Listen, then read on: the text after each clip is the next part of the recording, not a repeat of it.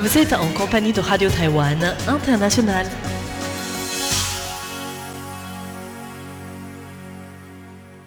Bonjour à tous, vous êtes bien sur l'antenne française de Radio Taïwan International. Ici Lisa Dufaux pour vous présenter le programme de ce mercredi 20 mai. Aujourd'hui, on commence avec le journal de l'actualité qui vous sera présenté par Tiffany Lee, puis ce sera l'heure du décryptage présenté par Meg Wang qui nous parlera du futur des relations interdétroites dans le second mandat de Tsai Ing-wen. Vous pourrez ensuite découvrir un nouvel épisode de La vie en pratique présenté par Clément Tricot qui s'intéresse aujourd'hui aux événements culturels, sportifs ou dans les transports qui ont cherché des solutions face à la pandémie de nouveau coronavirus. Et voilà pour les ondes courtes, vous pourrez également retrouver sur notre site internet un épisode de Il était une fois Taïwan, l'émission d'histoire de Vladimir Stolojan Filipesco, qui vous parlera de Zheng Zhelong, le père du célèbre Koshinga. Je vous souhaite à tous une excellente écoute et je vous laisse en compagnie de Tiffany pour le journal de l'actualité.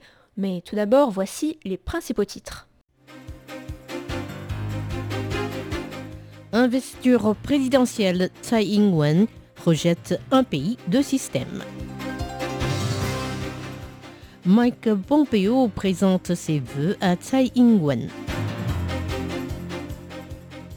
Les coupons pour redynamiser l'économie disponibles en juillet.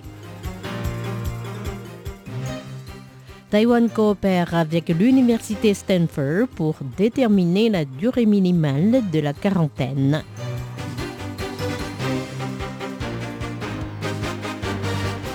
Bonjour à toutes et à tous, bienvenue dans ce journal de l'information présenté par Tiffany. Tout de suite, le développement des principales actualités de ce mercredi 20 mai 2020.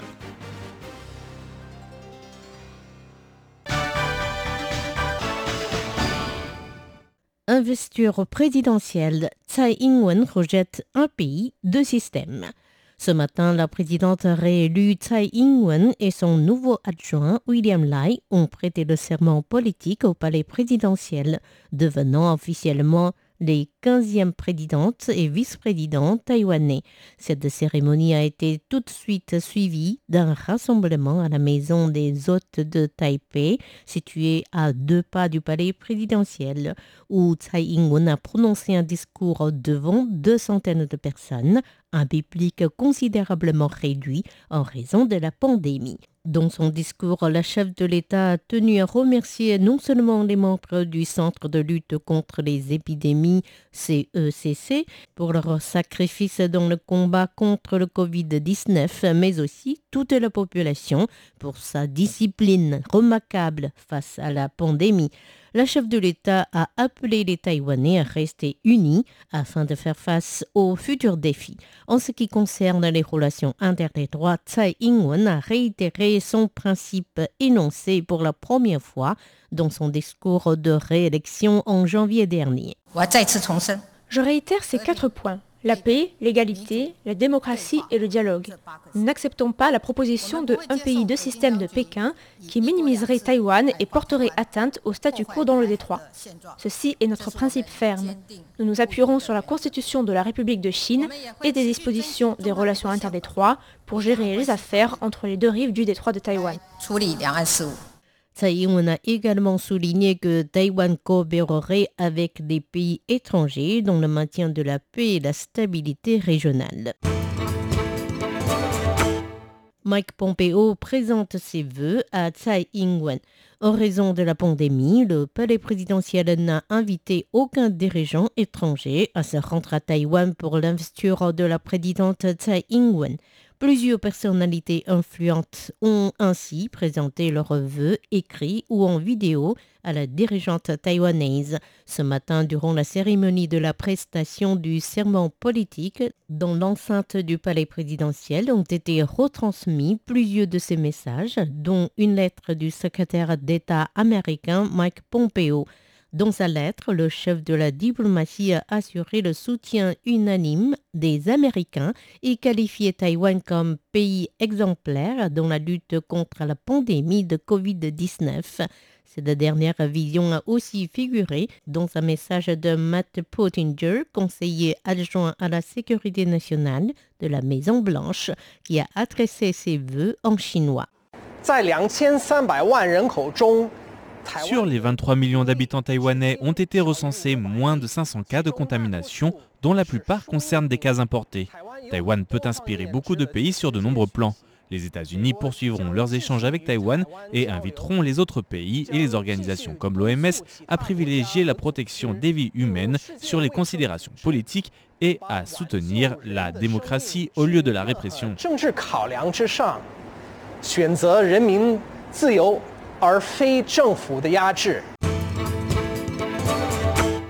Un sondage de la TNCF révèle une code de popularité de Tsai Ing-wen supérieure à 70%. À la veille de l'investiture du second mandat de Tsai Ing-wen, le groupe de réflexion Taiwan New Constitution Foundation a mené un sondage sur la présidente et son administration, ainsi que sur le sentiment d'identité des Taïwanais. 72,6% des personnes interrogées ont approuvé le travail de leur présidente, contre 17,3% qui se sont dit insatisfaits. Il s'agit d'une recommandation de 17,6 points par rapport à novembre 2019. La cote de popularité de Tsai Ing-wen s'avère particulièrement élevée chez les jeunes, soit 88,3% au sein des 18 et 19 ans. Quant au taux de satisfaction du Premier ministre Su Chen-chang, il s'établit à 65,9%, soit une hausse de 13 points par rapport à novembre dernier. En ce qui concerne le sentiment d'identité des Taïwanais, les résultats du sondage ont révélé que 70,3% des Taïwanais s'identifient comme Taïwanais, alors que 2,7% se considèrent comme Chinois. Ceux qui s'identifient à la fois comme Taïwanais et Chinois atteignent les 25,2%. Rappelons que selon un sondage publié en mars dernier par la même fondation, ceux qui s'identifiaient exclusivement comme taïwanais ne représentaient que 54,1%. La tranche d'âge dans laquelle on a observé la plus grande majorité de la reconnaissance de l'identité taïwanaise est celle entre 20 et 29 ans, avec 91,1%. Les coupons pour redynamiser l'économie disponibles en juillet. Aujourd'hui, à l'issue d'une réunion avec la Commission parlementaire de l'économie, la vice-ministre de l'économie, Wang Meihua, a révélé que les coupons gouvernementaux visant à stimuler la consommation seraient émis au mois de juillet. Elle a précisé que ce calendrier avait été établi en considérant d'une part le ralentissement de la pandémie de Covid-19 et d'autre part le début des vacances d'été. Notons que cette année, à cause de la suspension des cours pendant deux semaines en raison de l'épidémie, les vacances d'été ne débuteront que le 15 juillet au lieu du 1er juillet.